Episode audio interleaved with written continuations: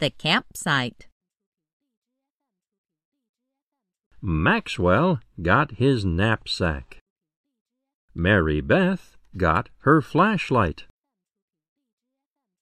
Maxwell and Mary Beth hiked to the campsite. They hiked barefoot. I want to make popcorn, said Maxwell. They ate popcorn. I want to make pancakes, said Mary Beth. They ate pancakes.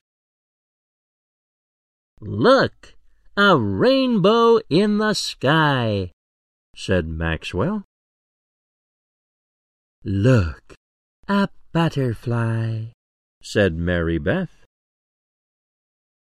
Maxwell saw a butterfly and a ladybug. They picked blueberries. They picked blueberries and then saw the sunset. As nightfall came, Maxwell said, I am homesick for my goldfish. I am homesick for my bedroom, said Mary Beth. They left the campsite in the backyard and hiked up the driveway.